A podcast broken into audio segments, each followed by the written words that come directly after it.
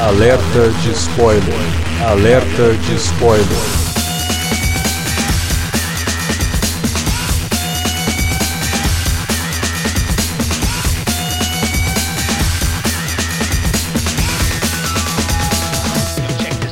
Olá, amigos! Eu sou o Alexandre e esse é o Alerta de Spoiler. No programa de hoje, vamos comentar Homem-Aranha Sem Volta para Casa, o filme que levou um bilhão de pessoas no cinema. Pós-pandemia, o filme que trouxe, que levou todo mundo de volta pro cinema. Finalmente tivemos filme que fizesse isso, né? As pessoas que, que queriam muito assistir e se sentiram confortáveis o bastante para ir pro cinema, graças, é óbvio, à vacinação, né? Agora que a gente tá vacinado, a gente se sente mais à vontade para fazer isso. Para falar de Homem-Aranha sem volta para casa, tá aqui Davi Garcia. Tô aqui, estamos na área aí. Vamos falar desse filme aí que me surpreendeu bem mais do que eu achava que pudesse, para ser bem sincero. Também para falar de Homem-Aranha sem volta para casa, Felipe Pereira. Eu tinha que começar a baixa astral, né? Citando pandemia aí, meu irmão. Pô, tava tudo de boa. Esse papo aí, cara, pelo amor de Deus. Tem que lembrar, Mas, tem que lembrar, tem que lembrar, porque as pessoas não podem esquecer que a gente ainda está na pandemia. É. Então, por mais que tá todo mundo indo pro cinema, se cuidem, galera. Eu vi muita gente na sala que eu fui assistir tava tirando máscara. Ah, gente, não, não. faz isso Ah. não. Faz isso não. Na minha, na minha tava assim também, mas a minha tava, dei sorte que tava vazio, mas quando a luz acendeu no final, tinha lá uns, uns malucos lá com a máscara no queixo. Tô vacinado contra isso, tô vacinado contra a aractonfobia, né? Fobia de ter três Tom Holland. Eu acho que, se eu sou o John Watts, se eu voltasse, se ele voltar pro, pro um possível quarto filme, eu queria começar o filme com três Tom Holland, só de sacanagem. É bom, é uma ser boa o- ideia, é uma boa ideia. Vai ter, vai ter isso no filme do Flash, né, pô? Por que, que não pode ter no do Homem-Aranha também? É verdade. Uma parada ruim pra, pra propor pra vocês aí no sobre Flash, do podcast. Eita. Ih, rapaz, eu acho que eu já sei qual Flash que é, não é o que a gente tá pensando não. Vamos falar então de Homem-Aranha sem volta pra casa logo depois da vinhetinha. A gente já volta.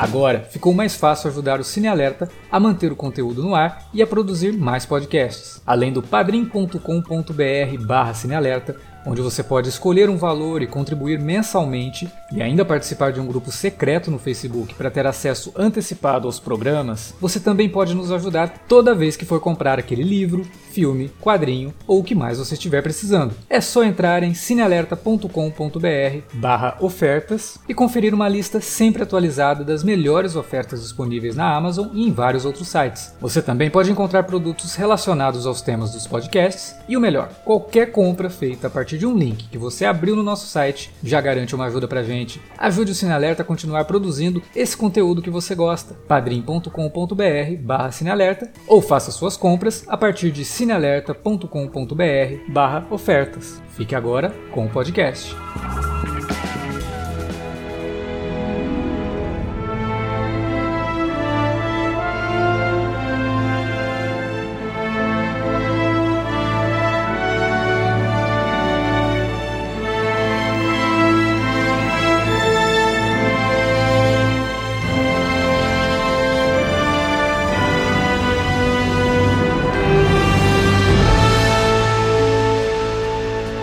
Caras, assim, a gente já tá no terceiro podcast sobre um filme do Homem-Aranha do universo Marvel dos cinemas, né? O terceiro dirigido pelo John Watts. E quem já acompanha a gente há algum tempo, não é segredo, a gente não curte muito essa pegada do John Watts no Homem-Aranha, pelo menos no De Volta ao Lar e no Longe de Casa. A gente tinha muitas críticas pra fazer, tinha coisas boas pra comentar também. Não são filmes ruins, mas eles pecam um pouco no desenvolvimento do Peter Parker. Ele parece que não aprende, que aliás é um problema que vem já desde o espetacular Homem-Aranha lá com o Andrew Garfield. É, o Peter Parker parece que tá sempre preso dentro da roda gigante da- do universo Marvel que ele sempre precisa de ajuda, ele sempre precisa de uma muleta para cumprir suas missões e tudo mais. E os roteiros sempre estavam esquecendo que o Peter Parker é um gênio, é um pequeno gênio do universo Marvel, né?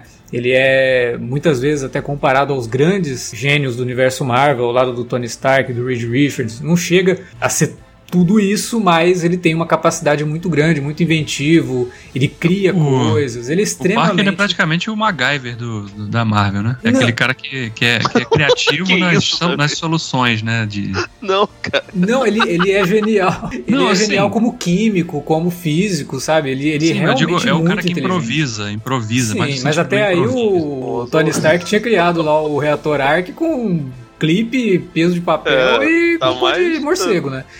É, O Tony não. Stark é mais MacGyver do que o, o Peter Parker nesse sentido. Porque o Peter Parker do universo Marvel, é, um dos motivos da gente criticar bastante é que ele recebia tudo de mão beijada, principalmente na fase Tony É. Stark ainda vivo, né? A É, roupa, isso- é, Então. sabe, até as lições assim que a gente sabia, ou pelo menos acreditava nos quadrinhos de onde vinham, estavam vindo de personagens do universo Marvel e não do, do entorno do Homem-Aranha, né? Isso foi uma coisa É, que me, isso, incomodava daí, isso bastante. daí também acontece, vamos ser bem sinceros, na cinesérie do, do Mark Webb barra Andrew Garfield. Sim, eu falei, isso já vem Aliás, lá do Andrew Garfield. agora, o Peter assim- Parker sem aprender as coisas, né? ele termina o filme sem realmente entender a lição que ele deveria ter aprendido e comete erros sucessivos que ele já não deveria mais cometer. Isso vem do te Andrew falar- Garfield. Mas eu vou te falar, isso também é, é um pouco do, da, da, da cena de boa parte dos, dos heróis da Marvel nesse UCM, né? O próprio Doutor Estranho, cara, nesse filme e no, no- nas outras participações dele, ele age como se ele não fosse Mago Supremo. Não, mas nesse filme ele não é o Mago Supremo, né? Por uma tecnicidade. Você não Foi vem, não mete essa, né, cara? Eu Não, achei. Se ele, for pro- se ele levar pro tapetão, ele consegue. Eu achei engraçado sabe. que o Wong aparece lá no Shang-Chi, que a gente não fez o alerta de spoiler justamente por conta de toda a questão da pandemia, mas não é comentado lá no Shang-Chi que ele virou o Mago Supremo, né? Ele até termina o filme cantando no karaokê com o Shang-Chi, sei lá, o Mago Supremo tá, tá meio É, bonachão, é, mas ah. enfim. Nem vi, nem vi. Ah, mas aí o, o Mago Supremo não pode. Não é porque você é uma pessoa. O Mago Supremo pode curtir a vida também. né? Pode, ué. Eu acho que o, o Doutor Estranho. O Doutor Estranho ele troca ideia com o Homem-Aranha, cara. Com esse Homem-Aranha aí.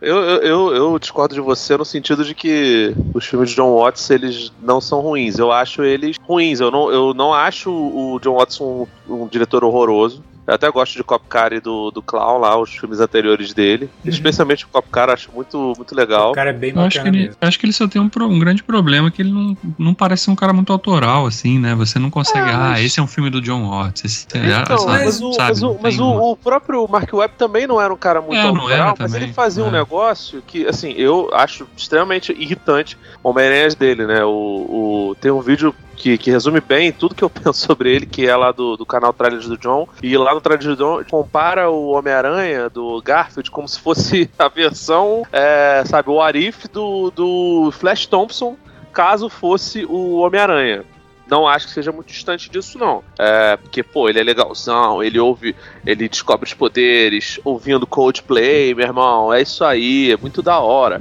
É ridículo, É, mas... eu, eu tenho, tenho um texto sobre isso da época que saiu o filme, inclusive, que eu falo que o primeiro, o espetacular Homem-Aranha, não é a jornada do herói, é a jornada do babaca. Porque aquele Homem-Aranha ele é um tremendo de um bully. É, cara, Sabe? ele é bully, ele é bully, é isso mesmo. Mas assim, é, de qualquer forma, ele é o protagonista da própria história. Sim. O problema do, do Homem-Aranha que o John Watts é, concebe aqui, e, e ele consegue ser pior nos filmes solo do que nos, nos filmes onde ele é realmente um acessório, é que ele é o sidekick da própria jornada do herói dele. No Sim. primeiro filme, ele é sidekick do Homem de Ferro. No segundo, ele é sidekick da memória do Homem de Ferro e do, do Mistério, e do, do, do Nick Fury, de certa forma. E no terceiro, ele começa fazendo isso. Eu acho que o John, o, o John Watts e a equipe de roteiristas dele colocaram a mão na consciência e falaram: gente, Vamos dar um filme pro Tom Holland onde ele é realmente o protagonista. Até porque, cara, eu não acho o Tom Holland um mau ator. Não sei Não, vocês. inclusive, isso é uma coisa que eu queria colocar aqui. Eu tenho muitos problemas com o Aranha do Andrew Garfield. Eu tenho problemas com o Homem-Aranha 3 do Sam Raimi, mas eu não tenho problemas com nenhum dos intérpretes do Aranha. Como atores, eu acho que o, o Tobey Maguire, o Andrew Garfield e o Tom Holland, cara, eles cada um deles traz alguns elementos pro Aranha que só são sabotados pelo roteiro mesmo, assim, porque eu acho que eles são muito Ah. bons. O Andrew Garfield e o Tom Holland adoram o personagem mesmo, o Homem-Aranha. Na, na época que os filmes do Andrew Garfield saíram, isso era muito claro, sabe? Que ele gostava de fazer aquilo. E o Tom Holland basicamente fez campanha pra ele mesmo fazer o personagem. Então, eles gostam desses personagens e você percebe que eles gostavam de fazer aquilo, só que o roteiro não ajudava. Então, Em termos de atuação, eu gosto muito do Tobey Maguire, para mim ele é o Homem-Aranha definitivo, porque ele me lembra não só o momento em que eu assisti ao primeiro Homem-Aranha lá em 2002, fui pro cinema, foi um filme que abriu as portas para um cinema espetáculo que a gente não estava tão acostumado assim em termos de adaptação de super-herói, mas ele também me lembra o Aranha dos quadrinhos fisicamente, ele me lembra o Aranha do John Romita Sr. e até do, do próprio Romita Jr., sabe? Ele tem aquele, aquela figura que me lembra o Aranha que eu cresci lendo. Fora que o Maguire conseguia fazer o olho de gato do Shrek como nenhum consegue, né? ele, é, ele, ele, é, fofo, né? Ele, chora, ele, chorando, ele, era difícil, cara. É, chorando é complicado. A cara do Tom Maguire chorando é até meme, né? ele, era, ele era carismático, né, cara? Agora, Sim. bom ator e. Não, eu acho que ele é um bom ator, mas é que, sei lá, tem forçações ali dele mesmo que não, não cabe pro Aranha, mas em outros filmes você é porque, vê que. Ele sei lá, o Tom bem. Holland a gente vê ele, ele em outros papéis mandando bem, o Garfield nem se, nem se fala. Nossa, eu o, acho Garfield, ele... o Garfield eu acho um ator completaço. Ele é muito é, bom. Acho que dos três, dos três, acho que ele é o melhor ator, né? É, ele é Garfield. muito bom. Sim, sim, sim. O problema dele, na verdade, é, é a atmosfera em volta do, do, do filme. Sim, Enfim, sim. a spoiler free o podcast, né? O, então, o, o alerta de spoiler, a gente não precisa nem fazer disclaimer aqui. Enfim. E se a gente tá falando dos três atores, gente, por favor, né? Os três estão no filme. Se você não viu o filme e ainda tá ouvindo o alerta de spoiler, desculpa, mas pode nem reclamar, né? Pois é. é então, dos três, eu acho a participação do Andrew Garfield, porra, muito maneira, cara. Porque, muito. tipo assim, porque ele parece. Primeiro que ele parece precisar de atenção e, e de abraço o tempo todo. Sim, Porque, sim. sei lá, ele, ele sofreu muito rage, né? E sofre até hoje por conta da, da, da, da participação. Cara, sendo bem sincero, o menor dos problemas do filme era dos filmes, né? Era o Andrew Garfield. É, os problemas eram os roteiros, os problemas era dedo da, de, de, de, produção, nem o Mark Webb, cara. Porque, cara. Cara, eu, eu revi, né? Todos eles antes de assistir ao, ao novo filme. E se tem uma coisa que não dá para falar do espetacular Homem-Aranha, é como que ele visualmente os, principalmente o segundo, até que é o que eu menos gosto, mas visualmente ele é muito bonito, sabe? Tem muitas luzes, tem muito efeito de, de direção de fotografia. É um filme que é, tem filme, textura filme de cinema. Todo é uma, o filme todo é uma Times Square, né? De duas pois horas. É, né? Pois Aquelas é. luzes, tá tudo quanto é lado, tudo ele é colorido. É, não só isso, cara. Ele, colorido, ele, gingando, ele gingando na, com a teia, Sim. mergulhando, esse negócio tudo influenciou até os videogames. Sim, Me irrita um pouco o fato de toda vez que ele precisa é, andar na, com as teias pelo cenário, aparecerem guindastes, né? É, ele não consegue tem muito, tem muito swingar guindaste no, em no Nova prédio. York. Nova York é uma cidade em constante Ah, não aprimoramento. pode, cara. O, Mas, toda hora cara, o-. Cara, mas- Stacy pra poder botar guindaste. Isso me dá um nervoso. Não, mas- irmão, vai no... Mas, mas não é, não, cara. Isso aí não é. Quer dizer, óbvio, pro cinema os caras dão uma exagerada, mas Nova York realmente tem obra pra tudo quanto é lado, cara. Tem, o tempo tem. todo. Não, Não sim, viu? Mas aí você precisar que mandando o walk-talk pra, pra chefe de obra é demais, né, cara? Uma outra coisa que eu acho que o Mark Webb faz bem, de fato, é essa movimentação, é o tom mais animalesco do Aranha, que também vem dos quadrinhos, vem até do próprio Todd McFarlane, né? Colocava o Homem-Aranha naquelas poses impossíveis, que ele sempre relacionou realmente a uma coisa mais animalesca mesmo e tal, e o Mark Webb fazia isso. E é uma coisa que eu sinto falta no Homem-Aranha da Marvel, sabe? Uma identidade própria como Aranha, sabe? Uma identidade própria como aquele personagem que todo mundo ama, todo mundo adora e que faz o Homem-Aranha ser o personagem mais popular da Marvel, pelo menos assim do que a gente conhece no entorno de cultura pop, desde os anos 80 e 90, cara. O Homem-Aranha não ficou popular por causa do cinema, não. O Homem-Aranha tá sempre foi popular, sempre foi um dos personagens que mais vendia na Marvel junto com o X-Men. né? Então, O Homem-Aranha o Homem-Aranha possivelmente é o personagem de quadrinhos mais popular. Provavelmente mais do que o Batman. O Homem-Aranha, ele é 200 vezes mais popular do que o Homem de Ferro, do que qualquer outro personagem da Marvel.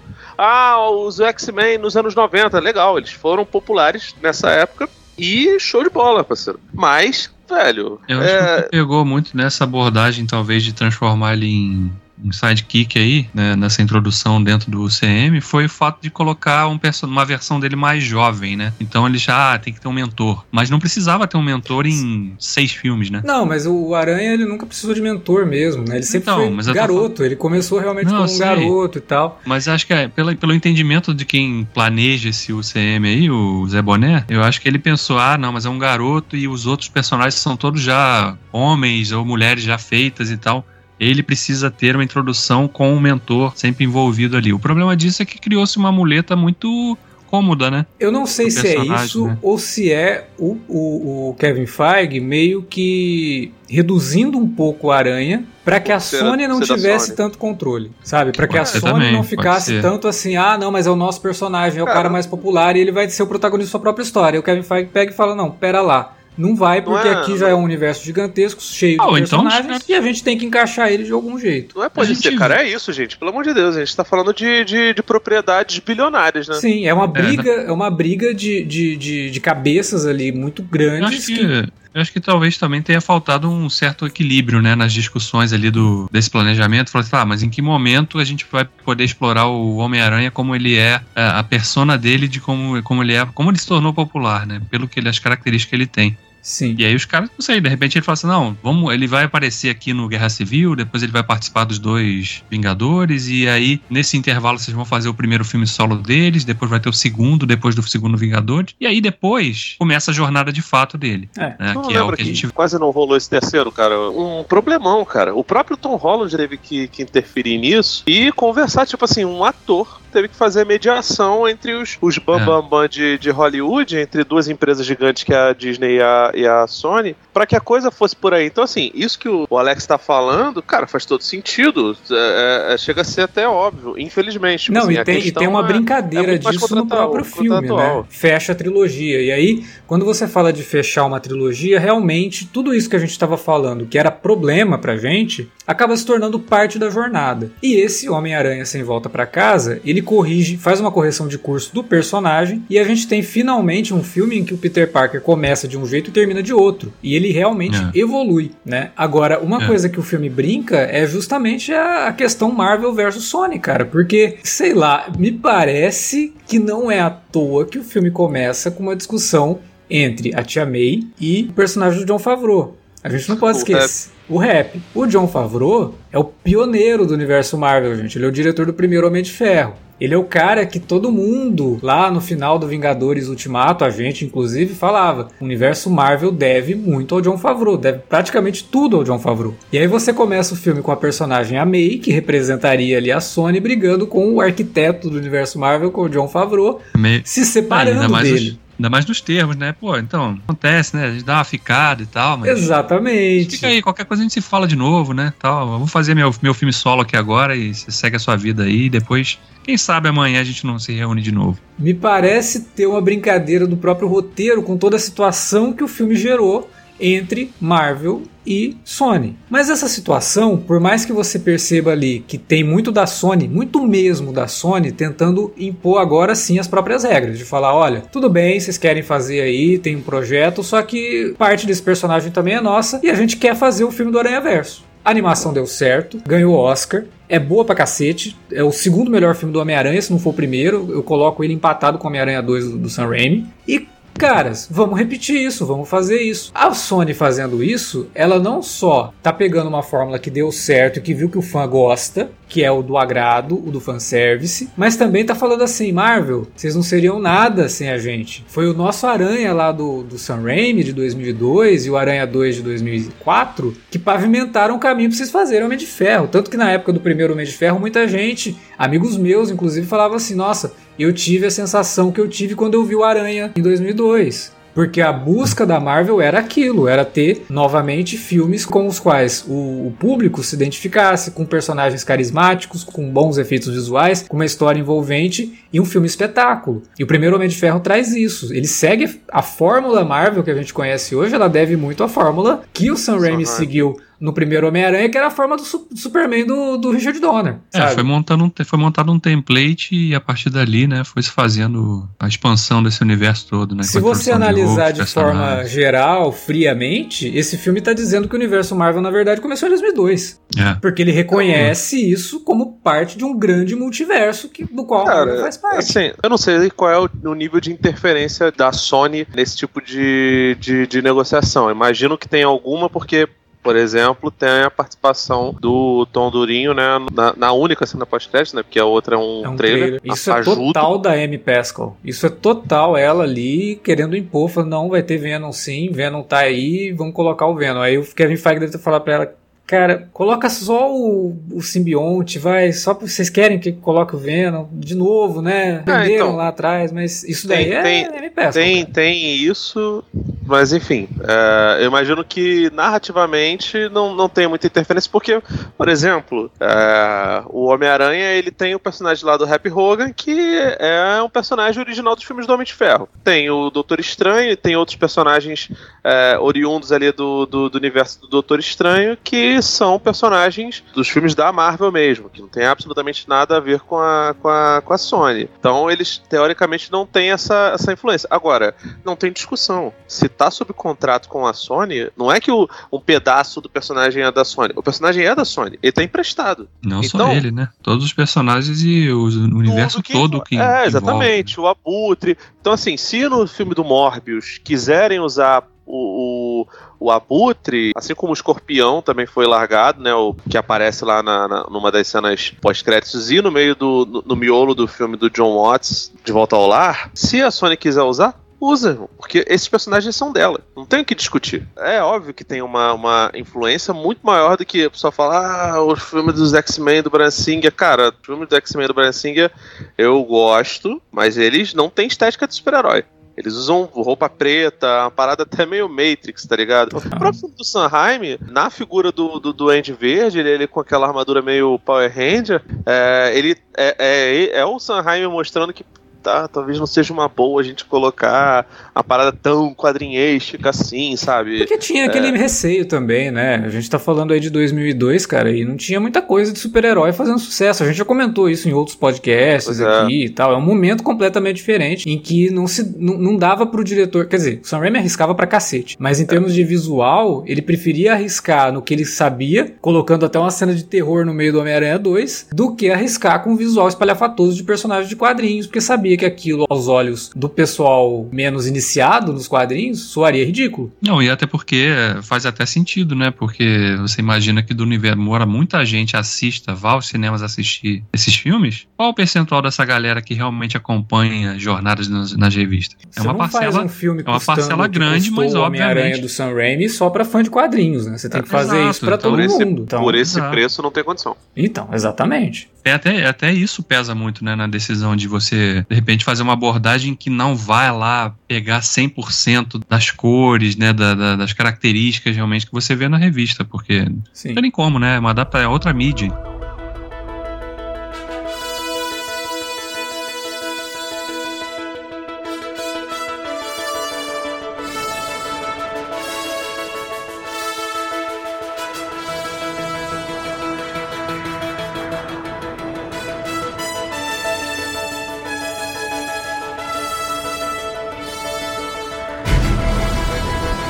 Mas falando do Homem-Aranha sem volta pra casa, né? Porque que a gente fez essa introdução enorme e o Davi deu um gancho ótimo ali, que é a questão de finalmente se sentir seguro em fazer um filme de super-herói espalhafatoso, com tudo que um filme de super-herói precisa. A Marvel já tá com esse conforto todo. Ela sabe que ela pode fazer isso. E o Homem-Aranha sem volta pra casa é isso. É um filme de quadrinhos. Se eu havia comparado o Eternos com uma graphic novel, uma parada um pouco mais séria, faz pensar um pouco mais, tem ali alguns dilemas filosóficos, uns dilemas morais, algumas coisas mais interessantes, desenvolvimento de personagem e tudo mais. O Homem-Aranha Sem Volta pra Casa, ele também não é o gibi mensal como foi, por exemplo, o Shang-Chi ou como foi o Viúva Negra, que são totalmente esquecíveis. O Homem-Aranha, ele não é uma graphic novel, mas ele é uma mega saga. A gente Eu tem no, que nesse, é, nesse tá mais pra crossover, hein, cara? É, mas desses crossovers que também são sagas, sabe? Tipo, na época lá do Guerra Civil, a Marvel pegou toda a galera da parte cósmica, que não fazia parte do Guerra Civil, e criou uma saga muito mais interessante, um crossover muito mais legal que Guerra Civil, que foi o Aniquilação. né? Então, assim, é uma mega saga também. É um crossover, mas, pô, envolve tanta coisa, tanta coisa gigantesca, que você também pode considerar uma mega saga, sabe? E mais que isso, né, cara? É um filme divertido pra caramba no final Exato. contas, né? A Mega Saga ela tem esse sentido. Ela, ao mesmo tempo que ela é um pouco. Ela precisa ser, né? Pelo menos teoricamente. Superior àquele arroz com feijão que você encontra normalmente, mensalmente no gibi, ela também tem que oferecer uma diversão para você continuar interessado e comprar, talvez, né? No caso dos quadrinhos, comprar todos os gibis que fazem parte daquela saga. Cara, Você volta que para tem- casa, ele tá sozinho, ele é um filme só, mas ele precisa juntar os públicos. E ele faz isso muito bem. Nesse sentido que eu falo que ele é uma mega saga, porque ele pega públicos de diferentes Épocas idades. também, né? É. Ele mexe com. Ele não, ele não só chama atenção, mas durante o filme ele mexe com esses públicos, sabe? É porque se você que fala ele que tem- ele é uma mega saga, você me dá um nervoso, porque fica parecendo que o Homem-Aranha 2 e o Homem-Aranha 1 são tains. Cuidado. É, eles- É Não, eles não são ele é um tains. tá Eles não ligado? são tains, eles são as graphic novels que deram origem a essa mega saga. É tipo, sabe o, o filho do demônio lá, que o Grant Morrison depois pegou pra base pra criar o Damien? E fazer aquela puta saga bacana? É isso, cara. Eu, eu o tá Aranha mais- 1 e 2 do Sam Raimi é o filho do demônio nos quadrinhos, são graphic Eu acho, novels. ele, eu acho que ele tá mais pra aquele Superman versus é, Muhammad Ali ou Superman versus Homem-Aranha. Não, não tá, Pelo cara. fato, assim, de, de Não ser tá. uma parada que é grandiosa, que envolveu muita gente, que hoje em dia a gente acha que é carne de vaca, mas na época não foi, como esse daí também não é, e de ser assim meio que, que contido, porque, cara, esse filme, ele começa de uma maneira que é avassaladora, inclusive repetindo toda a cena pós-créditos com o JJ Jameson. É porque ele começa Falando. exatamente, né? Imediatamente Sim, após é aquilo. imediatamente após aquele, aquele momento, tipo assim, mostra sobre um outro ângulo, né, depois da, da, da parada e repete tanto na, no, no letreiro da Marvel, quanto depois o Homem-Aranha e a nossa querida MJ, né, a Michelle Jones, fazendo, fazendo aquele número que é super legal, cara. A Zendaya já, já mostra que veio ali, falando, não, não, não faz essa parada não, que eu não tô gostando. Tipo, Não, tá ele deixa ela não. na ponte, né? E aí vai ligar pro Ned, e aí fica os dois lá, dude, dude, ela, dude, ele olha pra trás, ela lá sem poder se mexer, né? Porque, porra, Pô, desesperada, porque, enfim, muito podia, bom, podia, é bom. porque ela não tem, não tem aranha radioativa, né, desgraçado. Pois é. Ah, O filho da mãe não pensa na, na- na, na pessoa. Mas enfim, e começa num caos total. Então, assim, mas ainda assim é um caos que, pô, beleza, envolve Nova York, esse negócio todo, mas é, ele, o Homem-Aranha se torna, né, especialmente por conta da internet, a figura mais falada do mundo naquele momento, mas ainda assim é uma coisa local. Ele até brinca Como com é- isso, ele fala, eu sou o cara mais famoso do mundo e continuo pobre, né? Pois é. Só que aí que tá, essa piada, por exemplo, ela é engraçada porque você lembra que o Aranha nos quadrinhos tem esse problema com a grana, só que nos, no- nos filmes você nunca viu. Ah, não, é, tá maluco. É, Ele fala aquilo, você fala, ah, mas você não é tão pobre assim, né, cara? Você herdou pois até é, o tanto- sistema de e- vigilância e- do Tony Stark, porra. Então, é por isso que eu acho que a parada é mais um crossover do que uma mega saga. Porque no final das contas, o Homem-Aranha do, do, do Tobey Maguire, se ele, se ele se ferra, eles matam a Tia May, eles matam a Mary Jane, eles matam o caralho a quatro. Eles acabam com a vida dele. O Homem-Aranha, o pessoal sabendo a, a identidade dele, eles perdem a vaga no MIT. Ele nem, ele, ele nem quis, ele nem ligou, você tá me entendendo? O, o Doutor Estranho ele reclama lá, assim, o Doutor Estranho é completamente. Ele, ele, ele também tem o mesmo poder do Peter de, de ser imbecil. Mas, beleza, ele não sabia que o cara não, não tinha feito nada, não tinha nem procurado falar com o pessoal do MIT. Ele fica com dó do problema. Peter, porque o Peter chega lá todo isolado e tal. Ele, ele fica com, com dó. Aí depois que dá tudo errado, ele fala um negócio e o Peter fala: Não, mas peraí, você acha que eu devia falar com eles antes? Aí, pô, É, peraí, então, é- como essa, assim? essa, né? para- essa parada também é outro negócio que revela uma fragilidade de roteiro, e eu fiquei pegando no pé do. Já peço desculpa eh, de antemão do Davi, que ele elogiou o roteiro desse, desse filme. Não, mas eu É. vou falar daqui a pouco por que que eu elogiei o roteiro. Não, beleza. Fala aí. Mas assim, é, é um negócio que se resolveria muito facilmente. Era uma conversa de um minuto sobre a- as regras do, do, do tal feitiço. Ele podia ter chegado pro inclusive, Peter tava, antes tá- de que tudo. tava no, no trailer. Que, e nem isso a gente pode considerar que seja uma, uma possibilidade de spoiler, porque isso estava no, no trailer. O que a gente não sabia era como funcionaria para que as os, os bonecos do multiverso vie, é, viessem para cá. E eu não sei vocês, eu até fiquei meio surpreso né, em relação a isso. De que eu, eu não imaginei que seria uma, uma corruptela, né, do, do, do feitiço que não deu certo e que traria as pessoas. É, a gente vendo o trailer, você imagina que imediatamente o feitiço dá errado e o negócio abre os portais é. e já começa uma invasão total. Não, no, no filme é assim, tipo, dá errado e parece que não aconteceu nada. Aí você É, pois é, aí como depois assim, né? as coisas vão, vão acontecendo, as pessoas que sabem que o Peter vão lá, é, que, que sabem quem é o Peter, aparecem e imediatamente os vilões vão atrás do, do Homem-Aranha pra poder matá-lo. Tem personagens que aparecem aí que não sabiam da identidade do, do, do Peter, É, cara. mas beleza, não gente. Vou engolir o Electro ainda não. Eu sempre falo da expressão furo de roteiro, né? Que muita gente usa a expressão furo de roteiro de maneira errada. Quer colocar como furo de roteiro uma coisa que eles acham que o personagem não faria naquele momento. E isso não é furo de roteiro. Isso é só um isso caminho. isso Se o se o isso caminho isso tá é só certo. uma quebra de expectativa. Exatamente, E, não é furo de nenhum, roteiro. história nenhuma tem que cumprir o que você quer. Furo de roteiro é quando você estabelece uma regra e logo depois você quebra essa regra, não porque você acha legal quebrar a regra, porque simplesmente você não prestou atenção naquilo que você falou. O filme Cara- diz que quem foi chupado ali pelo feitiço do. Do Benedict não. Cumberbatch, Doutor Estranho, não, né? Chupado não, cara. foi chupado, de foi, foi chupado do seu próprio universo. É porque sabia da identidade do Peter Parker, Homem-Aranha. E a gente assistindo ali ao espetacular Homem-Aranha 2, em momento nenhum o Electro sabe da identidade do Peter. Não sabe só ele, o- o e o Ven- pior o de tudo. O Venom no final, o Homem-Areia também não, não, não, sabia. O Venom, o Venom tem uma explicação. O Electro não só não sabia no filme, como ele fica surpreso no final quando ele vê o Andrew Garfield. Então ele de fato não sabia, porque ele olha pro Andrew É. Garfield e fala: pô, eu achava que você fosse preto. Porque você ajuda É. os mas é- pobres, tá no Queens Aí- e tal. Ué. Mas aí você pode até discutir, talvez, que, pô, mas esse Electro aí é diferente do Electro do, do Amazing 2 não, lá, ele né? é diferente porque, assim, o filme explica que os vilões foram tirados antes do momento de suas mortes. O Electro, antes dele morrer, finalmente, aquele negocinho apagar lá no filme, que ele, tem- ele usa tipo uma bateria, e aí antes daquela bateria acabar, ele se desfaz em energia. E aí ele fala no filme que quando ele chegou naquele universo, ele sentiu que a energia ali era diferente. Então ele se reconstrói de uma outra forma porque a energia daquele lugar era diferente. Então até pra ele tá diferente, tem uma explicação no filme. Só não tem uma explicação no filme pra ele tá lá, porque se você tá falando pra mim que o cara, todo mundo que foi mandado pra lá sabia, a não ser que, beleza, eu vou, vou aceitar uma explicação aqui, mas você tem que fazer um malabarismo aqui. O Harry chama o Electro pra ajudar ele a derrotar o Homem-Aranha lá. Pode ser que o Harry tenha falado, o Aranha chama Peter Parker. E ele só sabia dessa informação. Ele não sabia como se parecia o Peter Parker, quem era o Peter Parker, né? Peter Parker era ninguém. Beleza. É. Pode ser isso. Em algum momento o Harry fala pro Electro que o nome do Homem-Aranha é Peter Parker, porque o, o Harry sabia. Mas, é, mas- isso não explica o fato de nem o James Franco nem o Dehan não estarem no filme. Consigo até relevar algumas coisas, apesar de assim, achar que é conveniência de roteiro, esse negócio todo, eu consigo relevar em alguns pontos.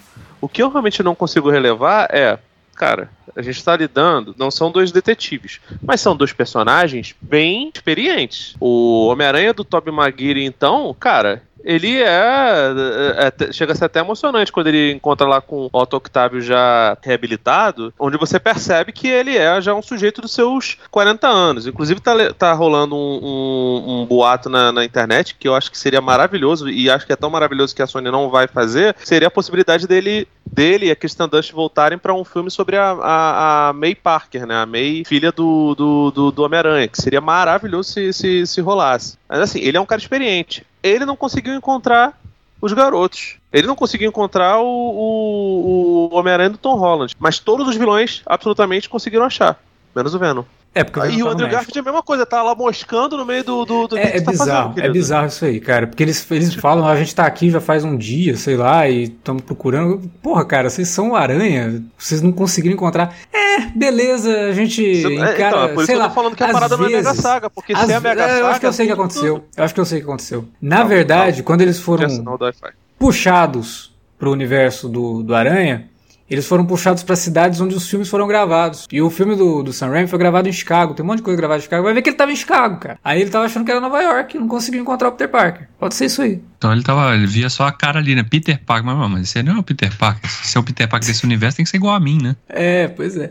Mas enfim, isso, é, isso, isso daí são problemas, sim. Problemas de conveniência, como por exemplo. E o que me incomoda. A parte deles estarem meio perdidos e não saber onde tá o aranha, sei lá, vai, tem um monte de, de coisas que podem ser relacionadas a isso. Brincadeiras à parte, mas eles vêm de outro universo. Nova York pode ter uma, uma configuração diferente lá no universo do Homem-Aranha 2002 do que do universo do Homem-Aranha 2012 e do universo do Marvel. O cara chegou lá e viu que tem uma torre com um A gigante na.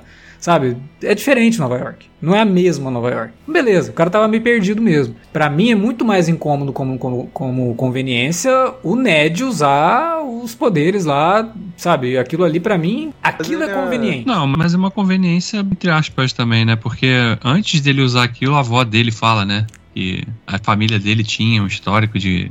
Pô, mas aí. Não sei o é- quê de Não, magia. é- É uma piada, né, Davi? Não, Davi, não, Não, não funciona. sei, ué. Não funciona Não pra sei mim é porque, piada, né? porra, o próprio Benedict Cumberbatch, que é o só não é o Mago Supremo por causa de uma tec- tecnicalidade, ele demora pra criar os portais lá no filme dele, sabe? Então aqui, sei lá, isso pra mim me soou forçado pra caramba e que não leva pra lugar nenhum, porque agora que ele não sabe mais quem é o Peter Parker mesmo, não vai ter, o Wong não vai chegar Ah, no sim, Ned, é. no- no- Nossa, é. chegar pra ele e É. falar, ó, cê- então, você tem Não poderes. como, eles não, eles não têm nem ponte pra, pra, pra ligar os dois, porque a ponte era o Homem-Aranha. Pois é, eles nem vão lembrar disso. Então, isso pra mim é muito pior do que os aranhas não acharem o Peter Parker. Porque prefiro acreditar que os aranhas estão acostumados com uma Nova York de outra configuração, porque é uma Nova York de outro universo. Beleza. Né? Não, eu acho as duas uma merda. Mas, não, São, mas beleza. Como eu falei, é um- são malabarismos problema, que você tem que é um- fazer mentalmente É. Cara, mas olha só, assim, coisas. Mas aí essas coisas também, a gente. Eu lembro até quando a gente gravou do, do primeiro filme, né? Que. Eu lembro que eu acho que eu defendi mais o primeiro filme do que vocês, eu acho. Aceitei mais os problemas do primeiro filme do que vocês, vamos, vamos colocar assim. É, o, o, o meu problema maior com esses. Com essas coisas das pessoas ficarem procurando realmente as incongruências do. E não tem problema nenhum de, pro- de procurar, mas é que, porra, a gente tá vendo um filme, ah, vão questionar a magia do troço que não deu certo, porque o personagem não deveria cometer um erro tão primário, sendo ele o potencial mago supremo, por exemplo. Não, isso né? daí eu relevo. Ele que ter cometido o erro, eu relevo. Porque ter um adolescente falando no teu ouvido o tempo todo é um saco mesmo. Eu reconheço. Então, assim, pode ser que aquilo lá. Entendeu? Mas, Não, Davi, essa parte é congruente. é, essa parte faz sentido. A gente não procura, não, ô, Eu Davi. ia falar isso assim, agora. Cara, eu não procuro problema. O problema é que acha óbvias, gente. cara. Essas co... Desculpa, essas paradas são muito óbvias. São. Assim, é, é, tudo bem, eu- talvez não tivesse, não devesse ter revisto os filmes do Sanheim ao ponto de chegar e falar, pô, cara, o Homem-Aranha ele não sabia que era o Peter Parker. Ele viu a cara dele, tudo bem, você pode até puxar. é- É mais congruente do que, sei lá, você imaginar que o James Franco 2 lá, o esqueci o nome da rapaz, Danny contou pro, pro, pro elétrico. É, Então, e mas aí que ainda, tá, essa- né? A, a Mas explicação que, que o Alex me tentou fazer sobre o Venom, sobre Não, a. não é uma a tentativa. A pós-crédito explicação do Venom é dita no filme do Venom, cara. então, Não- o que, me, o que me fez ficar com mais raiva, porque se- segundo ele, eu vou ter que rever essa porcaria, ou, sei lá, pegar pelo menos essa cena final pra poder. Porque o, o Venom 2 é horroroso. É muito ruim. Não é tão ruim quanto o primeiro, mas é horroroso. Não, ele é pior. É, agora, cara, Acho essas é coisas são, são, são bem, bem óbvias, o, o Davi. E, e não precisa ser profundo conhecedor de, de quadrinhos pra pra poder pegar, porque essas paradas não estão nos quadrinhos. Não, não, Aliás, é, não é coisa de filme, quadrinho, ele- não. É coisa assim. Aliás, de... esse filme, como muita gente comparou com o Vingadores Ultimato do, do, do CM, e eu acho que é bem justa a comparação dentro ali do, do- do- da proposta do que são os filmes do, do Homem-Aranha, porque ele realmente une de todas as tribos, né? Meio. A comparação, a comparação acho que é válida também por, pelo efeito catártico que esse filme provoca, né? Sim, sim. É muito pelo- daquilo do Ultimato. pelo né? hype em volta, por todo, absolutamente todo mundo está querendo ir, por, enfim, ter, ter gente é, brigando com spray de pimenta na fila e, e depois de, receber spoiler, é, por todas essas coisas, e também porque Ultimato, apesar de ter algumas raízes ali nos quadrinhos, não tem uma saga que seja equivalente. Assim como esse Homem-Aranha, tem elementos ali, sei lá, do, do, do- Muita gente falou do Potestade, até Nossa, um pouco pelo de. amor de Deus, não, nem, nem cita potestade. É, não.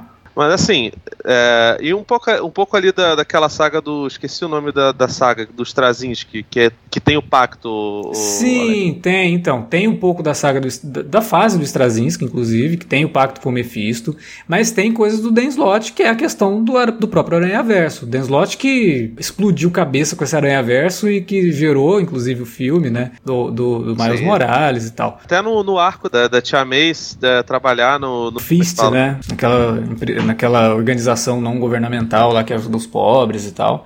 Isso vem É, da fase do parada- Slott e tal, que foi usado no jogo. Isso foi, foi usado no jogo e. Enfim, Sim. eu vi, eu não joguei. O, o Alex acho que jogou e aparentemente tem, tem falas até do jogo no, no filme, o que mostra que a produção, né? Não só o John Watts estão ligados todas as versões do, do, do, do Homem-Aranha e nas coisas que fazem, fazem sucesso. Porque É, de, é um de novo, personagem isso é uma decisão meramente empresarial, porque faz sentido que você consiga Claro. ligar tudo isso pra não chamar só a atenção de quem viu o Aranha em 2002, de quem viu o Aranha em 2012, mas também de quem jogou o jogo do PS4. É, de pegar, PS5. quem- de, de- Então, de que- de pegar todo mundo, da- todo possível, possível público. Então, nesse sentido, eu acho que, que é justiça ele se comparar ao Vingadores Ultimato. Agora, o Vingadores Ultimato não, tem, não é um queixo suíço como esse daqui é. não, não em é. matéria de- Vingadores de- de Ultimato roteiro, também entendeu? tem uma direção dos irmãos russos que é um troço absurdo. sabe? É, e o John Watts, o- embora É, eu tenha, eu até comentei no Twitter, né? Eu fiquei bem menos ressabiado com o fato de que o John Watts vai fazer o Quarteto Fantástico depois de ver esse filme. Porque quando ele foi anunciado pra fazer o quarteto, nossa, a minha decepção é igual aquele meme lá da capa do disco do Chico Buarque, sabe? Mas vendo esse filme, eu falei, não, o John Watts é capaz de criar algo grandioso, gigantesco, com uma escala enorme, escala de filme de super-herói mesmo, e ainda assim não deixar de lado o desenvolvimento de personagens e de todos os personagens. Porque como eu falei, o Peter é o primeiro filme dessa fase Marvel que ele realmente termina o filme aprendendo alguma coisa, um personagem diferente de como ele começa o filme.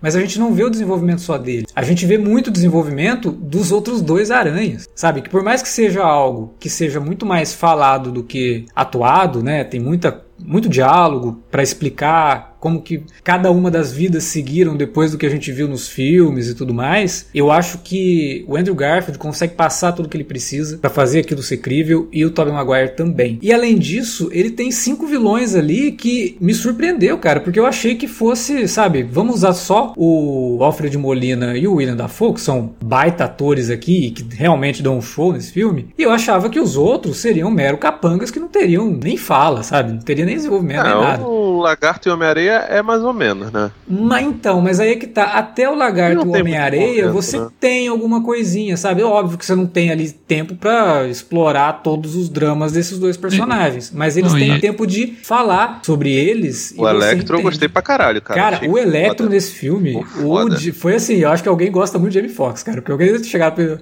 precisa redimir o, o Jamie Foxx, porque aquele filme tava ridículo, né? Teve o, É. próprio, o próprio Lagarto fala pra ele, pô, você fazia combo over, pelo amor de Deus. Pois é.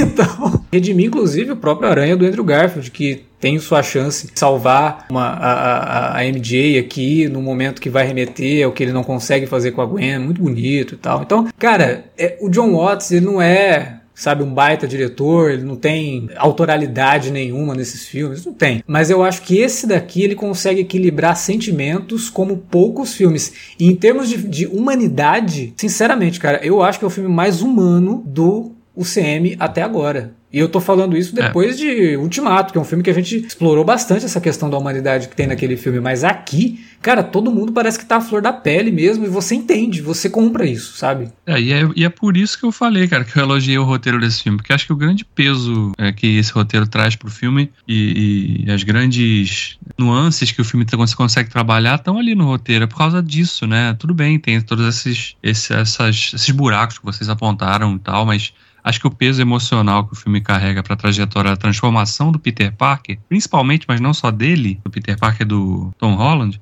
é, se deve ao roteiro, às escolhas do roteiro, né? Porque consegue realmente valorizar a transformação do, do personagem do início do filme para aquele que a gente vê no final. O cara no final do filme entende que ele tem que abrir mão de certas coisas, ele tem que abrir mão de estar com certas pessoas para protegê-las e também para poder fazer, poder trilhar o seu caminho sem usar muleta de terceiros, né? É, Então- Ser herói, né, ele- é uma, é uma questão de, de até solitária, né? que Ele Sim, percebe o- isso vendo os dois, e eu acho que nisso a jornada dele se encaixa com a do, do Andrew Garfield, com o Tobey Maguire, de ver os dois e ver, sabe, o que, que ele não pode fazer, as coisas que ele. o caminho que ele não pode seguir, mas ao mesmo tempo ver o que, que aqueles dois fizeram de certo, e o que, que aqueles dois entendem, porque eles já são veteranos como heróis, né? E, pô, e tem umas cenas muito bonitas, cara. Aquela cena deles na torre, logo depois que a May morre, que a Sim. MJ leva o. Vai lá, ah, já sei onde é que, o, onde é que ele tá. Que ele É, some, né? porque o, o Peter, o Peter 2, né? Porque sacanagem com o Tobey Maguire. Ele não é o Peter 2, ele é o Peter 1, mas tudo bem. Eu acho que, é, é, que eles né, discutem ele, mas quem que é o Peter 1, quem que é o Peter 2? Era só falar assim,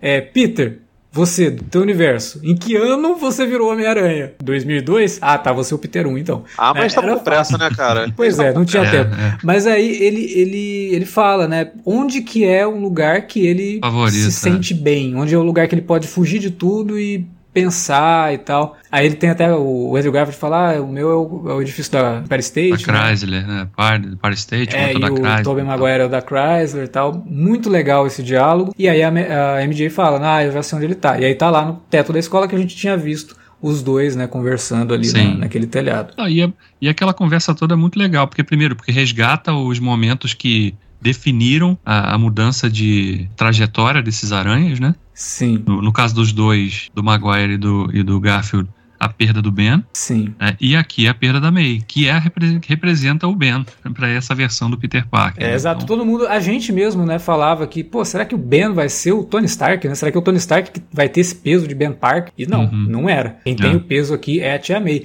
Agora, tem um outro probleminha aí, né? Porque o, o Tom Holland fala assim, ah, ela falou que com grandes poderes, aí o Tobey Maguire...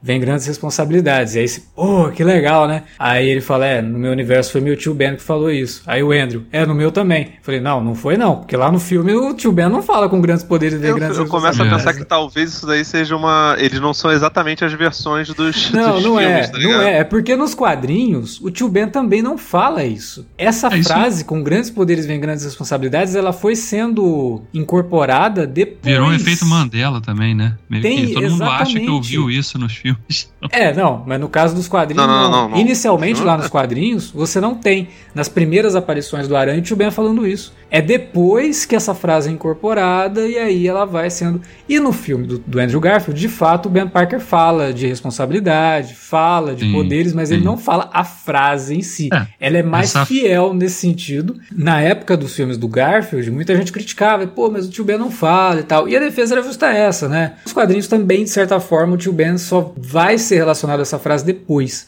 Então, funcionou direitinho, mas eu achei engraçado, né? Ele fala, ah, mas meu tio falou isso. Teu, tio não falou isso. Não com essas palavras. Ele pode ter Não, passado posso- essa ideia, mas essas dar palavras ele não disse.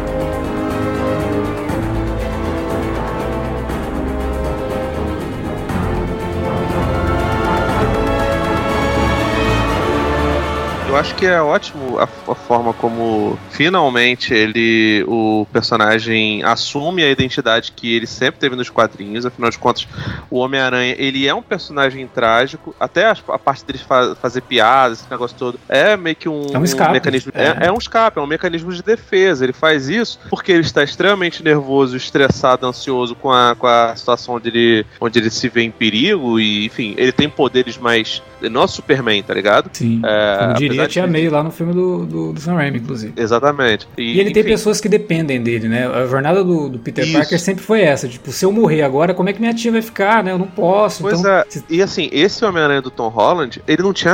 Ele não É, tem não nem tem. absolutamente nenhum perrengue. Ah, nossa, eu queria entrar na MIT. Pô, maneiro. Eu, eu queria conseguir fazer pós-graduação no Brasil, não consigo. White People E Problem assim, eu, total, eu né, não considero cara? um cara. Eu não me considero um personagem trágico por conta disso, tá ligado? A Uhum. minha tragédia aconteceu basicamente quando, quando eu perdi minha mãe no, no ano passado, pouco antes da pandemia. E ainda assim não me considero um personagem trágico. Esse Homem-Aranha, ele se torna um personagem trágico depois que ele tem uma grande perda, aliás, de uma cena sensacional e que bom que ela foi protagonizada pelo melhor vilão, todo Cara. respeito ao Alfred Molina, Não. dos filmes do, do, do Homem-Aranha, talvez, eu não sei. Cara, o William Dafoe, ele é uma força da natureza, cara. E o que ele faz nesse filme aqui chega até a ser complicado, né? Porque a gente sempre critica os vilões dos filmes da Marvel, né? A gente sempre fala que a Marvel não tem bons Nossa. vilões, são poucos É, que não, realmente é. se destacam. E aí É quando o Thanos tem. e o Killmonger só. É, e, e quando pô, meu irmão, tem o Loki, né? Mas o Loki nem vilão é mais. Então, assim, quando tem um vilão foda, não é do universo Marvel, né? Tiveram que trazer de outro universo pra colocar. vou te falar, quando tem dois, porque o Molina tá muito Sim. maneiro, cara. Todos, nas duas todos. faces dele, sabe? E, e assim,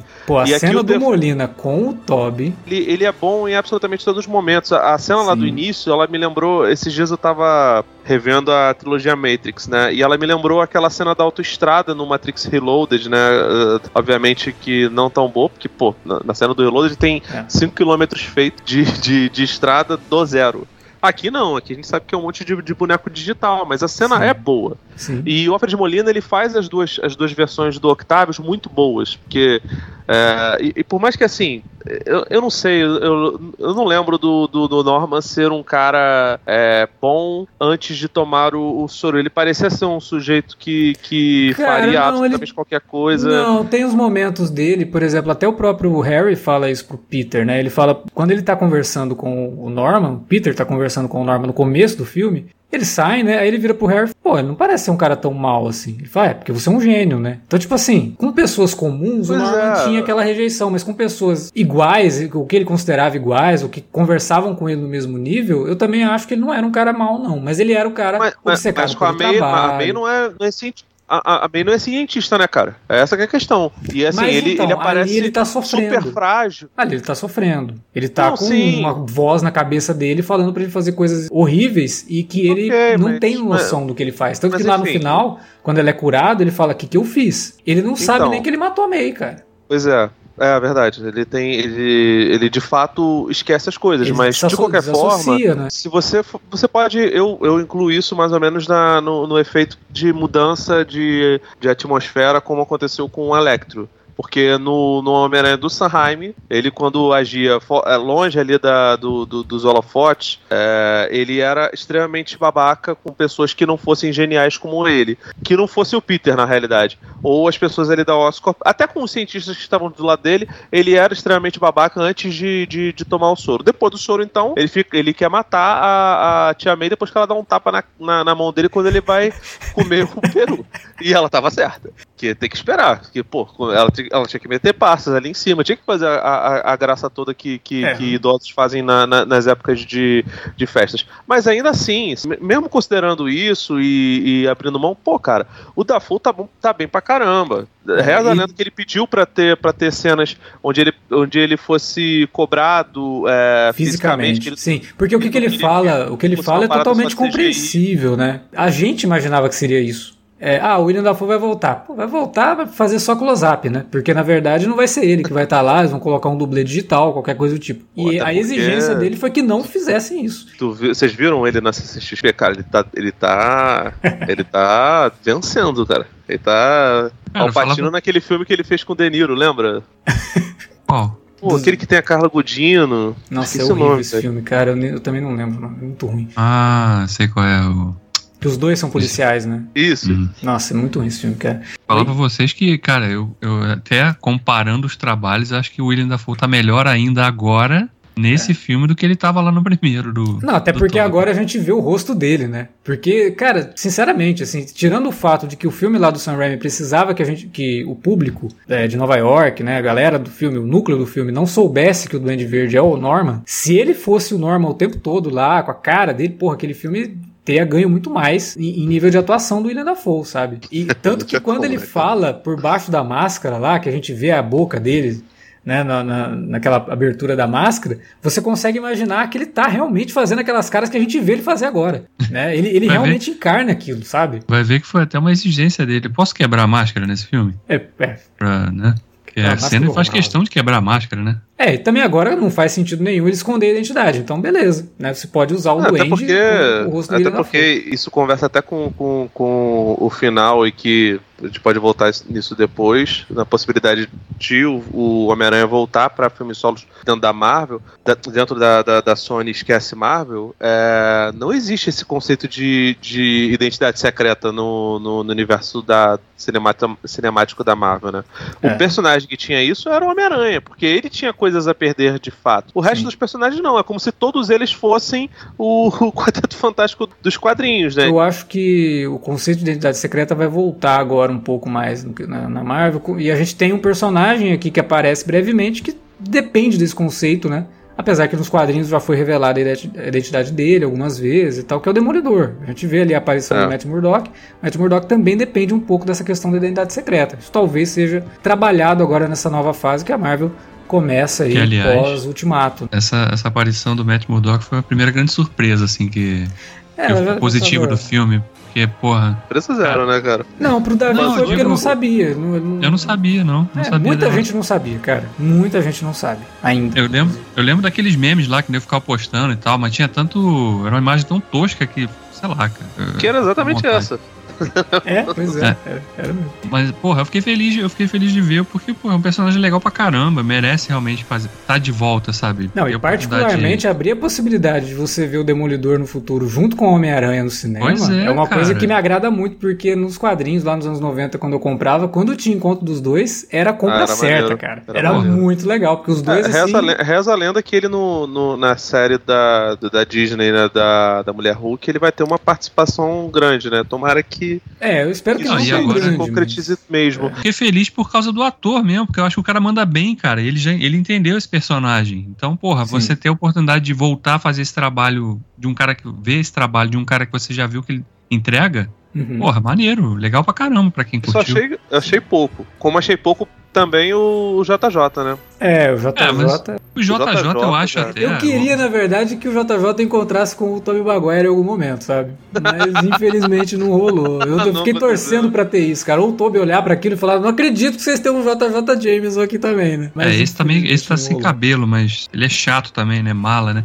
É, Inclusive, eu é. acho que ele é um personagem que pode ganhar um peso maior aí no, no, no próximo filme do Aranha, né? De realmente ser um antagonista pro, Cara, teria pro Peter, né? Antagonista de ficar perseguindo mesmo, né? É, de E- colocar a cidade Ah, contra cara- o Homem-Aranha, aquela coisa É, toda. exatamente. Eu acho que o Peter também, porque no final ali, quando ele tá entrando naquele apartamentozinho, e aí você ouve o cara falando, ó, o aluguel todo primeiro dia do mês tal, eu achei que fosse o russo, lá do- dos filmes do, do Sam Raimi, mas não era. É, Eu fiquei sim, é, esperando, não, sabe, que ele abrisse a porta e fosse o cara, mas não era. Não aparece. Mas eu acho que agora o Aranha precisa, vai precisar de um emprego, né? Quem sabe ele não tem aí essa questão de É, bom, procurar emprego lá é- como jornalista, como O fotógrafo. Peter, o Peter pode voltar já, porque né, a gente viu no, no, no começo do Homecoming lá, ele tava fazendo aquele documentário, né? Então, o cara já tem Então. uma manha pra fazer, fazer as capturas dele ali. É, né, e tá? como o Clarim Diário desse universo não é um jornal impresso, é um É. negócio de internet mesmo, porra, Sim. Ele pode ser o que o Tom Hardy aparece fazendo lá no Venom, sabe? De ser o cara que tem um, um quadro num canal e, sabe, chama atenção ali do, do. Sei lá. Isso, sei lá, é, é só uma questão assim da gente também querer que coloque muita coisa dos quadrinhos aí, mas o final realmente abre essa porta para um Peter Parker menos dependente e um Peter Parker mais humanizado E, cara, e mais uma cena ciente tão- né, do que ele é. E uma cena tão bonita também, né? Porque sem falar nada, a gente só vê o take dele ali com a máquina da May. E Muito ele tava ali aquilo. costurando o seu novo uniforme ali, sem parafernália Porra, e que tecnológica. uniforme bonito, hein? E achei maneiro. Achei maneiro. Isso, Muito isso foi bonito. muito legal. É. Pô, é muito, o, o peso que aquilo ali traz pra, pra, pra, pra jornada nova que esse personagem passa, passa a ter agora a partir desse momento, né? Cara, e o, o final todo do filme é bem emotivo, né? Porque, porra, ele vai lá na cafeteria, É. aí ele tem aquela conversa Que é um com a- final que com lembra um pouco o, o final do Aranha do Sam Raimi, né? Dele Uhum. simplesmente negando, falando, não, não- eu não posso me aproximar dela, eu não posso fazer isso, né? Eu tô tendo uma segunda chance de não ferrar com a vida deles, né? Se eles estão felizes Sim. aqui sem mim, deixa, né? Deixa sim. É mais do que o Andrew Garfield aprende no final do primeiro filme, né? Que poderia ter E- aprendido isso, falar, não, eu tenho Essa que é a promessa Gwen, 15. faz a promessa pro cara que tá morrendo lá, ó, não fica com a minha filha, não, pode deixar. Aí termina o filme, não, a promessa é feita pra ser quebrada. Porra! Que legal, hein? Que bela mensagem que, filha se deu, mãe. né, super-herói? Mas enfim, É. ele depois acaba sofrendo por conta disso, mas é, É. mais uma correção de curso do que qualquer outra coisa, do que algo pensado, sabe? Sim. Mas enfim, é, outra coisa muito bonita desse filme, mais pra parte final mesmo, e aí é uma questão que transcende o personagem, né? É quando ele tá se despedindo do Andrew Garfield e do Tobey Maguire, que os dois estão lá, né, um Uhum. apoiando o outro, e aí eles, eles ficam assim meio sem jeito e tal, aí ele faz que vai embora, depois ele volta, dá um abraço nos dois e thank you, thank you, thank you. Cara, É. ali é o Tom Holland, não é o Peter Parker, sabe? Sim, Tipo, é sim, ele sim. agradecendo aqueles caras por terem aberto a possibilidade dele estar fazendo aranha. Também, né? tem, tem peso disso também. Porra, claro que tem. Ele, ele tá É, o- agradecendo. E, e como eu o- falei, o Tom Holland gosta disso. Ele já falou várias vezes que ele cresceu assistindo aos filmes originais do Aranha. Então ele, para ele, cara, é, é como se ele estivesse ali. É como não. Ele tá ali em volta de gente que ajudou a construir a carreira dele, de certa forma. E é um momento bonito também pela, pela representatividade de tudo que ele queria. Pô, obrigado, porque ele- o agradecimento dele não é só por. Né, não, é, não é só a questão do ator, mas do personagem tá falando, obrigado que Sim. vocês me ensinaram O a que é ser um herói aqui. e qual é a minha Exato. identidade, né? Porque o filme todo é esse, é a busca dele por identidade. Eu até, antes de tudo, antes de ver o filme, só vendo o trailer, eu ficava, gente, mas esse não era o filme que é prometido no fim do segundo, sabe? A questão toda de quem é o Aranha e tal, isso daí poderia levar pra uma parada mais psicológica mesmo. E o filme faz isso, ele traz isso, ele traz a discussão do que, que é a identidade dele, sabe? Ele é o Peter Parker, ele é o Homem-Aranha, como que ele equilibra tudo isso. O filme consegue fazer isso mesmo soando várias vezes como um grande fanservice, mas é um fanservice que faz jus, que... sabe? Ajuda a história a, a, a, ser desenvolvida e a crescer também. Fora que, porra, aquela cena em que, ele tá lá prestes a enfiar o escudo lá no, no Duende Verde lá, e aí o, o aranha do Tobey interrompe, segura, uhum. ele, ele, ele, e ele não fala nada, ele só tá ali segurando, impedindo que ele faça aquilo, que ele, cara, eu já fiz isso que você tá tentando fazer e não vale não, a pena. Não dá certo. É. Não dá certo. Né? Então, porra. É, e é, é, por isso que eu, cara, que eu elogiei o roteiro desse filme, porque ele tem muito desses momentos, sabe? Sim, ele, sim. ele consegue valorizar cada um desses momentos. Pode ter lá os seus, seus escorregados, suas conveniências e tal, mas eu porra, acho que assim, quando ele de... acerta, ele acerta muito, cara. O grande problema do roteiro é a construção que ele faz para que tudo aquilo aconteça, mas ele sabe lidar com o que realmente importa, que é o desenvolvimento desses personagens. Aí eu acho que o roteiro realmente engrandece sabe? Criar esses momentos, colocar os personagens juntos, é, não ficar só no fanservice bobo. Tem coisa que é boba, mas tem coisa, a maior parte não é, a maior parte realmente é faz sentido é tá ali. É um fanservice com propósito, né? É, Eu exatamente. Acho que funciona, cara, por conta do carisma do, dos, dos, dos atores, principalmente, e por brincar com a nostalgia das pessoas.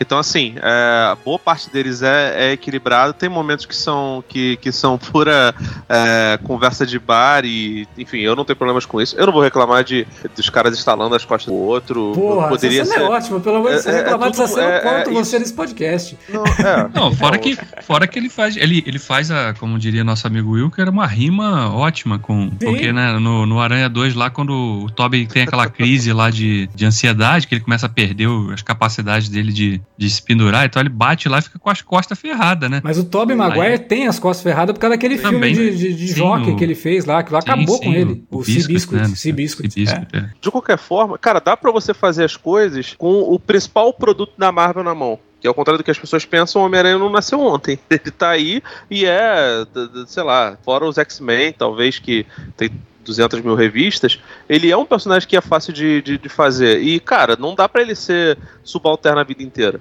Eu imagino que a, que a Sony agora vai conversar com a Marvel, talvez, sabe, é, desmembrar, puxar o Tom Holland de volta pra Sony, porque no o final das contas deixa o Aranha meio isolado do resto do, do universo. Agora ninguém sabe quem ele era, ele tá dentro daquele negócio, mas pode ser uma parada meio. É, eu acho meio- que assim, esse um final ele serve como um final de jornada, mas também serviria como final do Aranha da, da Marvel, sabe? E aí o que acontece depois, acontece e você não precisa ficar sabendo, não precisa ter filme. Porque não ia ter mesmo. Né? Eles renovaram isso Sim. agora. Então vai ter uma nova Não, e- trilogia. e estão também- falando que vai ter uma nova trilogia, mas eu acho que no momento que eles estavam escrevendo aqui, eles precisavam realmente. Gente, vamos fechar isso Ah, aqui. Então, eu, eu nem sei, cara, porque pode, pode ser que continue com. é, teoricamente ali dentro do universo Marvel, mas se não tiver grandes é, influências, ele pode inclusive ter mais ligação com os filmes da Sony do que qualquer outra coisa. No final, o Electro fala lá, faz a referência ao, ao, ao Morales, e a Sim. gente pode ver futuramente até um filme com o Andrew Garfield. É, sendo o mentor do, do, do segundo Homem-Aranha, sabe? Eu acho que eu acho 3. que a referência ao Homem-Aranha Preto é mais na questão de que a Disney tem sim vontade de fazer o Miles Morales Homem-Aranha. Não, Inclusive sim, no primeiro Aranha do John Watts, a gente tem o tio do Miles Morales falando, tem um sobrinho lá É. e tal. Mas enfim, esses são personagens também da Sony. Então vai ter que ter negociação. Essa que é a questão. Sim. Agora só, eu tinha falado a questão do Venom, né, que o final do Venom explica por que, que o Venom tá lá. Por isso que ele não é um furo de roteiro. É, no final do filme, as palavras do Venom pro Tom Hardy, pro Ed Brock, é o seguinte: é, eu tenho aqui comigo conhecimento de 70 milhões de anos compartilhados numa mente coletiva por vários universos. Então, e você quer uma amostra disso? Eu vou te dar uma amostra disso. Aí ele pega e dá um clique lá e faz um upload na cabeça do, do Tom Hardy. Nesse momento que ele faz o upload, e aí vamos fazer aquele malabarismo. O Venom, obviamente, sabia da existência de um outro Venom e de um Peter Parker no universo lá do Sam Raimi. E o Venom sabia que o Peter Parker era o Homem-Aranha. Esse conhecimento é que leva o Venom e o Ed Brock pro universo da Marvel. E que depois, no final, quando todo mundo esquece que o Homem-Aranha é o Peter Parker, leva eles de volta, deixando lá o catarrinho do Venom em cima do, do- da bancada. A explicação Nojo. é essa. Nojo. E eu fico mais, mais enojado que você, que se diz meu amigo, me traz uma Mas a merda. informação dessa. que tá no filme, cara. O cara fala Meu isso no Deus, filme, cara. então a explicação é essa. E você gostando ou não, você concordando ou Caraca, não. mano, meu Deus do céu. É isso, né? Então É muita. é muita vontade de colocar o Venom dentro do universo da Aranha. E eu acho que se É, é colocar, aquela- por mais que não vai ser aí o Venom dos filmes, eu acho que o Tom Hardy volta pra fazer o Ed desse universo, cara, porque eles já estão falando disso Bem já faz capaz, é tempo. bem, é bem É, capaz. o próprio Tom né? Hardy fica brincando com a ideia de dar um pau no Tom Holland, sabe? Eu, eu acho, inclusive, que é capaz do, de, de um quarto filme, esquece Marvel e Disney, ser o Homem-Aranha versus Venom. Não duvido. Aí, aí que entra o Flash. Né? É. Ah, aliás, é isso. Ah, quase esqueci que eu falei lá no começo, né? Que no final aparece lá o, o catarrinho, né? Como você disse, é uma boa definição do simbionte. E pode ser que nesse universo, caso continue na Marvel, ele não, não, não entre no Ed Brock. Ele pode entrar ou no Escorpião, que tá lá no primeiro filme, que eu acho difícil, porque o personagem foi completamente esquecido. Ou pode ser pior. Pode ser que o Flash Thompson entre na guerra, perca os braços e ele vire o agente Venom. Que seria assim. Nossa, horrível. Esse Horrível. Flash não vai encarar isso, cara. Porque esse esse Flash, Flash é assim, muito, não dá. E ele- chato, cara. E ele tá, e ele tá no MIT junto com a Mary Jane com com a Mary Jane, com a MJ com, com o, o Ned, que, enfim, abre possibilidade inclusive pro em vez do, do Peter ir pro, pro MIT, ele ficar em Nova York, estudar na Empire State, encontrar um novo grupo de amigos, que pode vir o Harry, pode vir a Sim, Gwen, pode sim. vir geral. Sim. É o que muita gente tá postando, inclusive, mas não sei. Agora, Isso se só o vier futuro com, a gente vendo com esse flash, vai tomar banho, cara.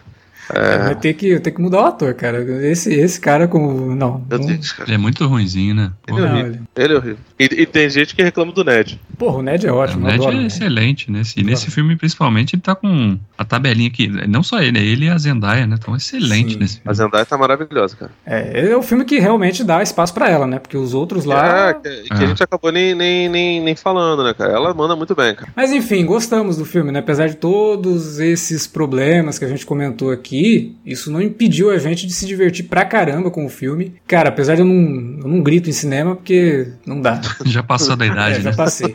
É, não, na tem verdade, essa- assim. Não nunca... tem essa garganta, né? Não, nunca foi da minha índole esse tipo de coisa. Mas, cara, o filme ele é tão autoconsciente do que ele é que ele dá tempo pro pessoal gritar antes de ter um diálogo. Ah. Quando aparece o Andrew Garfield, quando aparece o, o Tobey Maguire, sabe? Tem tempo ali, tipo aquelas sitcoms, quando tem um, um ator convidado que entra e começa Brad todo mundo a aplaudir. no, no, no Conhecidos, né? É, exatamente. Eu sei, eu sei como você gritaria. Se aparecesse o Supai da Man, tu ia ficar maluco. Nossa, é, com certeza. Mas enfim, e, e é, é engraçado isso, né? Mas, cara, é, é um filme realmente. Você tá dentro de um cinema e ter essa experiência coletiva faz um pouco de diferença também. É, eu acho que é importante. É importante que as pessoas tenham um filme como Homem-Aranha para finalmente se sentirem em casa novamente, né? Parece até aquela coisa do Han Solo quando entra na Millennium Falcon. Tio, estamos em casa. É bem isso, assim. Às vezes que eu fui no cinema, pós-pandemia, né? é, não tive essa experiência, porque eu pegava sempre o cinema vazio e eu procurava ver filmes com cinema vazio justamente por conta do medo do vírus, né? Mas com o Aranha, sabe, você ter poder compartilhar tudo isso com tanta gente, eu acho que é, um- é uma coisa importante. É um, é um filme que transcende tudo isso. Ele não é só um bom filme, ele também é um filme que traz de volta a sensação do cinema como uma experiência coletiva. E, porra, não é todo filme que consegue fazer isso, não. E esse faz bem feito. Ele faz apelando pro fanservice, apelando pra nostalgia, mas com propósito, sabe? Faz tudo direitinho, não, não, não deixa a desejar, não. Não é o fanservice gratuito, não. Se ele tem um impacto emocional em quem tá vendo, é porque ele sabe os botõezinhos que ele tá apertando ali. Nisso daí ele manda bem pra caramba. Three, that's a magic number. Yes, it is. It's the magic number. Somewhere in this hip hop soul community Bom, era isso que a gente tinha pra falar sobre Homem-Aranha sem volta pra casa. E agora a gente deixa pra você que nos ouviu, fala pra gente o que você achou do filme, fala pra gente na área de comentários ou através das redes sociais, facebook.com.br cinealerta ou arroba cinealerta no Twitter. Você também pode falar ou expressar como você se sente ouvindo o nosso podcast, dando lá a sua estrelinha se você ouve a gente no Spotify, né? Faz lá a cotação do, do, do podcast, se você gosta muito, dá cinco estrelas, se você gosta mais ou menos, dá quatro não dá uma porque, né, não precisa também. Mas enfim, mas dê lá a sua nota, porque agora é uma coisa que o Spotify tem, né? Uma novidade aí no Spotify. Eu acho que vai entrar aos poucos, logo logo já deve estar no Cine Alerta. Davi, você gravou um vídeo sobre o filme lá com a Juliana no seu canal, né? Sim, tá lá. Fica um convite aí também para quem quiser conferir. Obviamente um papo bem mais curto, né, do que o nosso podcast aqui, mas para quem tiver curiosidade, do Are Lost lá a gente também tá falando do filme. É isso. O Felipe escreveu sobre o filme, tem a crítica dele lá no Vortex. Vou deixar o link na descrição do podcast no site, né, do cinealerta.com.br. Se você está ouvindo pelo Spotify, entra lá no site, dá uma olhadinha. Todos esses links vão estar tá lá separadinhos. Semana que vem a gente volta para falar de mais uma estreia que a gente não esperava comentar, né? O quarto Matrix, Matrix Resurrections, estreando no cinema essa semana. Semana que vem a gente comenta com spoilers aqui no Alerta de Spoiler. Valeu pela audiência e até a próxima.